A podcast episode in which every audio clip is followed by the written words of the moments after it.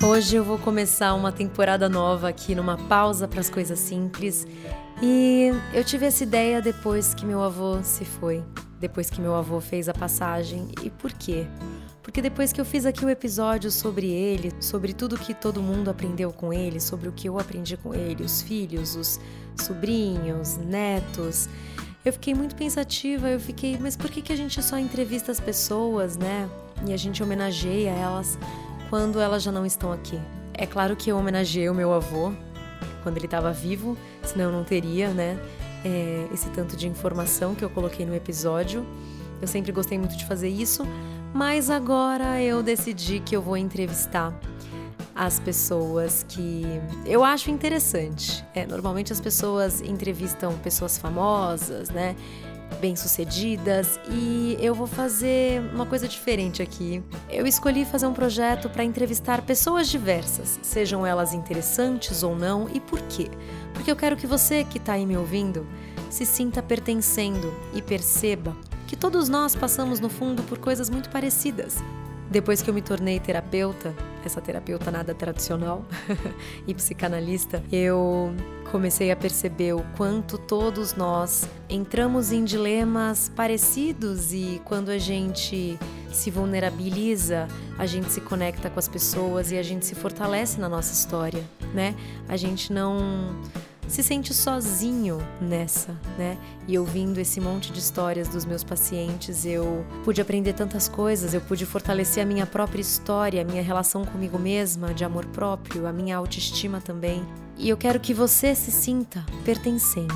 É isso. E eu vou trazer perguntas aqui reflexivas. Aquelas perguntas que você gostaria de fazer no leito de morte das pessoas que você ama, sabe? Aquelas perguntas que você adoraria ouvir as respostas de qualquer pessoa, de tão interessantes que são. Hoje eu escolhi Amanda, ela que desde criança não conseguia parar quieta, que praticou diversos esportes e sonhava em ir para uma Olimpíada Durante o colegial, ela fez um intercâmbio cultural para fazer um curso de teatro na Áustria. Uma experiência, como ela descreve, emocionalmente incrível, porque amou tanto a família de lá que até hoje mantém contato com eles. Filha única que foi morar longe da família para fazer faculdade e logo que se formou decidiu viver uma nova experiência internacional. Escolheu Londres como destino e lá começou sua carreira profissional. Meio que sem querer, ela descobriu a paixão que tinha pelo comprometimento com o trabalho. Das coisas interessantes que ela viveu por lá foi ter a oportunidade de ir em shows e eventos esportivos incríveis. Fez amigos que viraram família enquanto estavam lá. Conheceu países diferentes e adorou ganhar seu primeiro salário em libras esterlinas voltou para o Brasil para cumprir com outro sonho que era de ser trainee. Passou em um dos processos depois de participar de mais de 30. Uma oportunidade incrível de ter resiliência e aprender a ouvir nãos. A partir daí, trilhou o caminho de trabalhar no marketing por muitos anos. Em 2016, realizou mais de um sonho de ir morar fora do Brasil a trabalho e foi para Portugal Ficou alguns meses em alguns projetos diferentes e trouxe na bagagem mais um pouco de vivência internacional e a sensação de ter uma vida com muito menos burocracia quando esteve por lá. A coisa que ela mais gostou de fazer lá foi andar pelas ruas de Lisboa e ir conhecendo lugares novos sem ter muito destino. Casou em 2019, depois de um longo relacionamento de mais de seis anos, e acabou se separando no início de 2022. Ela hoje tem 40 anos, é formada em publicidade e propaganda e trilhou o caminho de trabalhar em diversas empresas na áreas de marketing, trade marketing e digital. E hoje eu falo com Amanda Januário. Qual foi a lição mais valiosa que você aprendeu com a vida, Amanda? Para mim, acho que a lição mais valiosa que eu aprendi com a vida é que a gente não precisa passar por coisas difíceis para aprender com elas. Eu acho que se a gente tiver a capacidade de ouvir as pessoas mais velhas, é, valorizar o que eles passaram, o que eles aprenderam, aprender com eles, a gente com certeza vai evitar muitas situações difíceis. Então acho que esse, pra, essa para mim é uma lição super valiosa. ouvir as pessoas mais velhas e aprender com elas.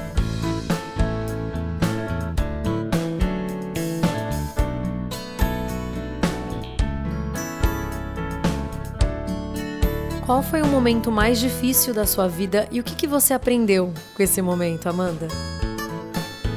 Logo que eu me formei na faculdade, eu decidi morar em Londres, eu queria viver uma experiência internacional.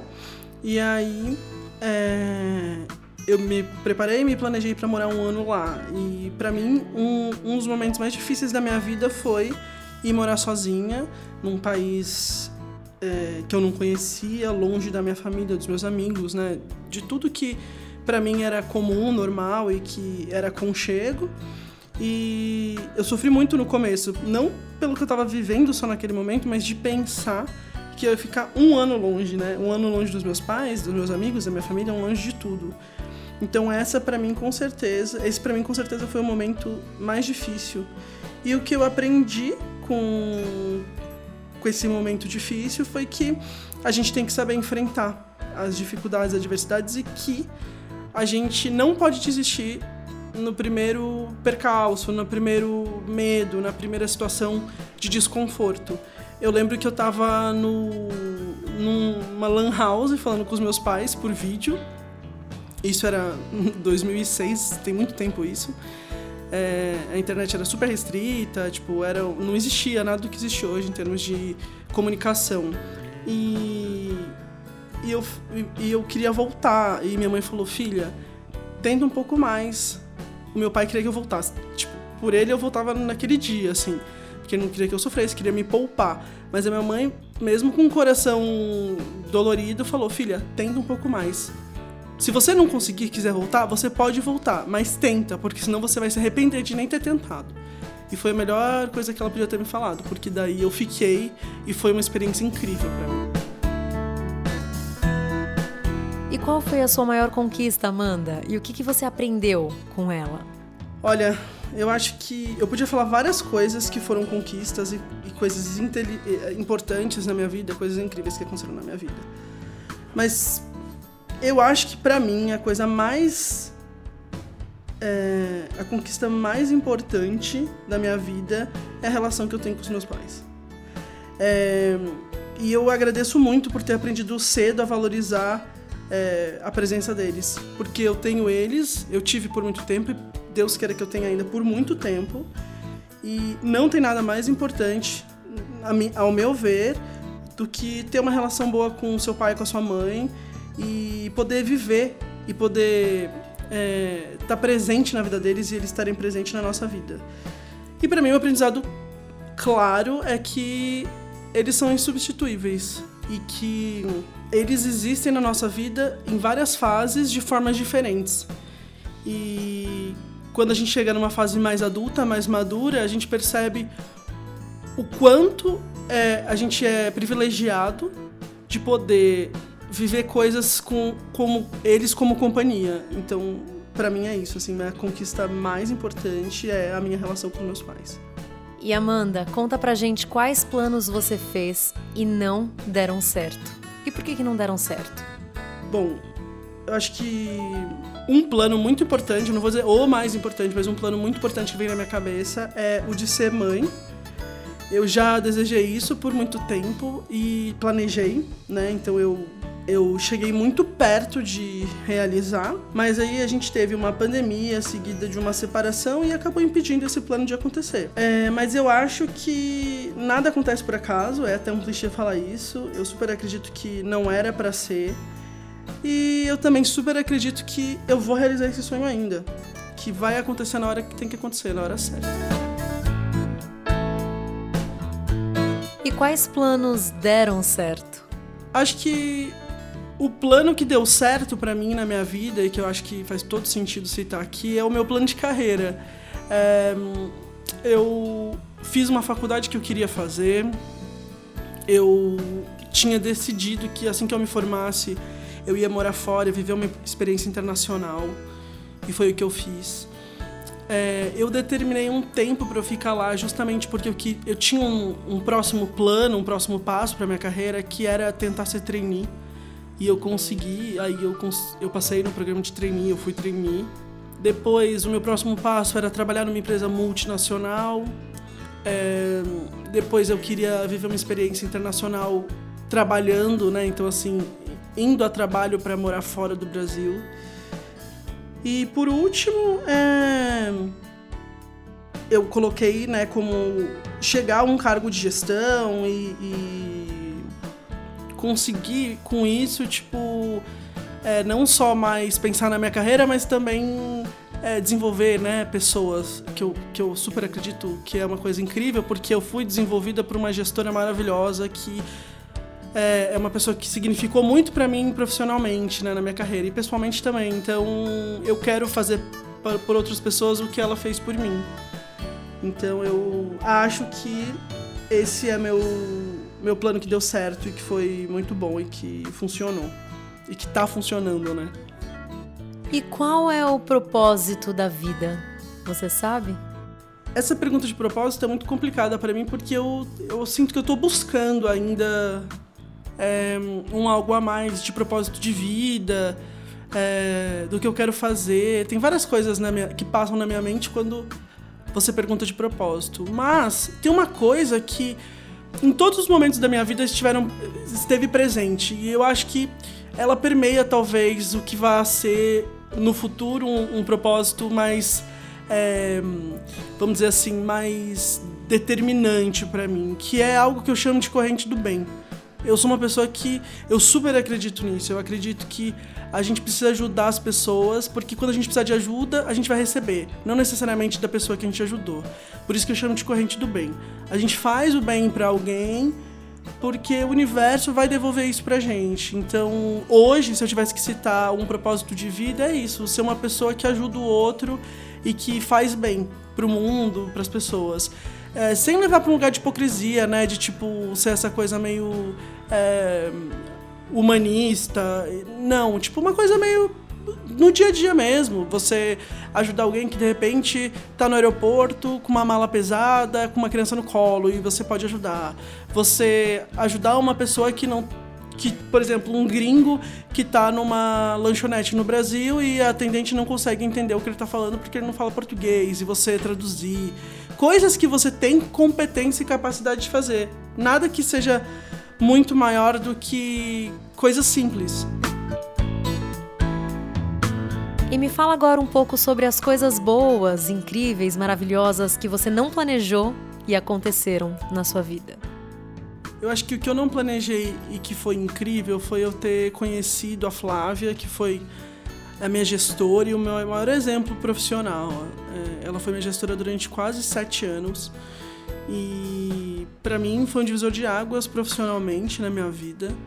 Ela ela confiou em mim, me deu autonomia, me ensinou que a gente tinha que desenvolver uma coisa chamada penso, que é aprender a resolver problemas, a buscar soluções sem que alguém te fale o que você tem que fazer. Isso foi muito incrível.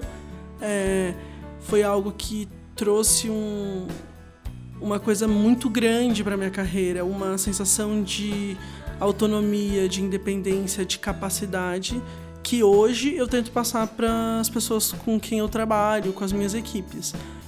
Eu acho que não tem nada melhor do que alguém que é seu gestor confiar em você para fazer um trabalho, te dar um, uma missão e você trazer um resultado e ser reconhecido, ou se você cometer um erro, ele te ensinar e te explicar o porquê e, e passar a mão na sua cabeça mesmo, tipo, para entender que você tá buscando essa maturidade profissional. Ninguém aprendeu, ninguém começou, é, inicia um trabalho já sabendo, né? A gente pode fazer um paralelo com aprender a dirigir, né? A gente não aprende a dirigir e, e, logo já vira um excelente motorista. Tem gente que tem mais habilidade, mais aptidão, tem gente que não, mas a verdade é que todo mundo passa por um processo de maturidade, né? Maturidade profissional, maturidade de aprendizado a, na direção. Então eu acho que é isso. Eu acho que isso foi incrível. Eu nunca imaginei que fosse acontecer e, e para mim foi algo que mudou a minha vida profissional. E qual mensagem você deixaria para a humanidade no seu leito de morte? Então você pode se comunicar com a humanidade, vai abrir um telão para todo mundo, para a humanidade, você vai poder deixar uma mensagem para as pessoas, o que você diria? Eu acho que a mensagem principal que eu deixaria para a humanidade seria que cuide do seu tempo. Eu acho que aproveita ele com as pessoas, nos lugares e nos sentimentos que são mais importantes para você. Porque só existe uma coisa que a gente não consegue voltar, e é o tempo. E qual é a sua maior fraqueza, Amanda? E como que você lida com ela? Quando a gente fala de fraqueza, na minha mente vem rapidamente duas coisas que são associadas: a ansiedade e os pensamentos negativos. Eu já venho trabalhando isso há muitos anos, eh, essas duas questões. E eu acho que a melhor forma que eu encontrei de lidar com a ansiedade foi praticando esportes e exercícios físicos que eu gosto. Acho que isso quimicamente ajuda e também faz com que eu me sinta melhor, eu me sinta bem. Enquanto os pensamentos negativos, o, o trabalho que eu venho fazendo há muito tempo é bloquear. Se vem um pensamento negativo na minha mente, eu rapidamente travo ele e não deixo ele para frente. E isso, essas duas coisas fizeram com que eu me sentisse melhor, eu é, conseguisse acomodar isso melhor na minha vida. É, eu nunca vou deixar de ser ansiosa, porém eu consigo hoje acomodar melhor essa Amanda no meu dia a dia e na minha vida, para não me prejudicar por conta disso. Se você tivesse um filho, eu sei que você tem sonhos de ter, você não tem ainda, mas se você tivesse, qual é a lição mais importante que você gostaria que ele aprendesse? Eu vi a Tata Werneck um dia desses falando sobre o que ela gostaria que a filha dela aprendesse. E assim que eu ouvi ela falando, eu senti que é a mesma coisa que eu gostaria. Quando eu tiver um filho, ou filhos, o que eu quero que eles aprendam é ter fé.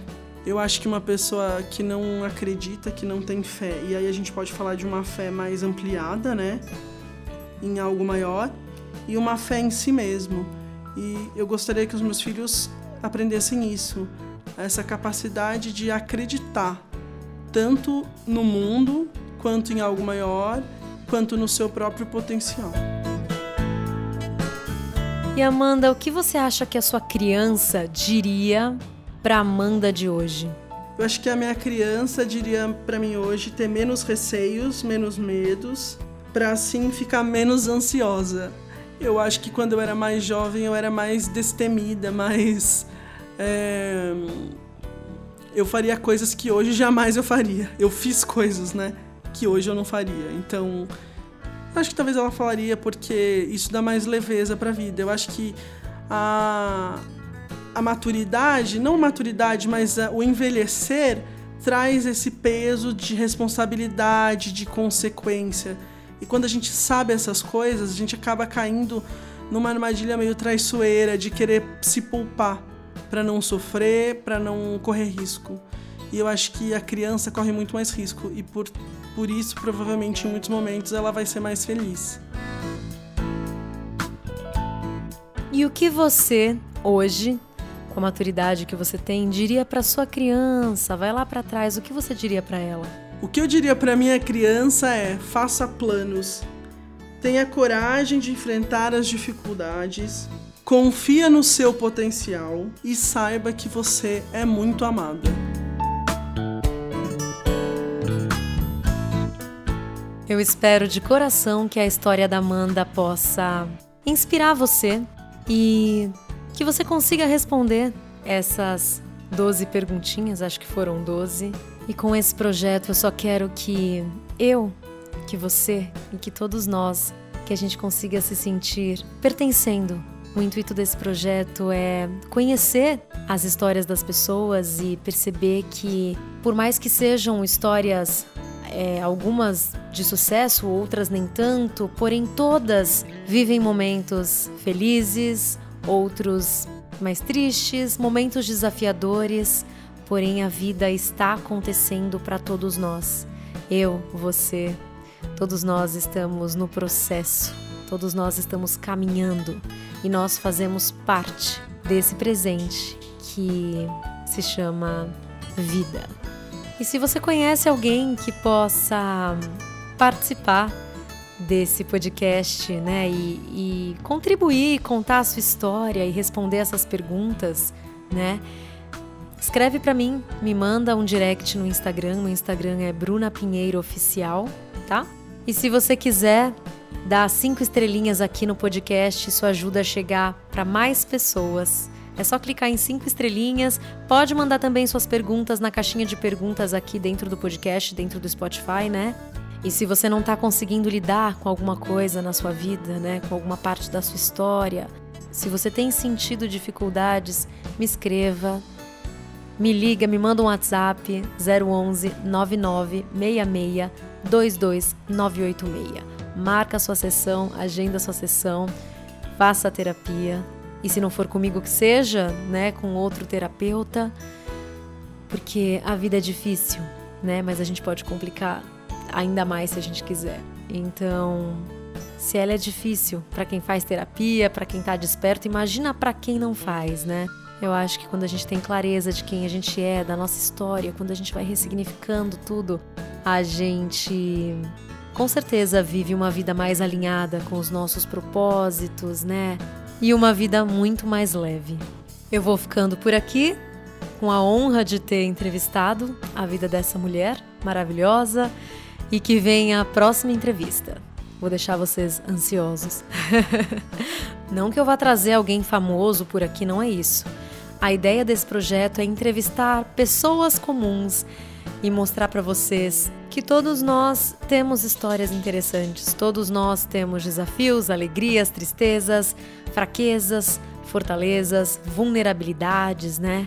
E o único objetivo de todos nós é sermos felizes.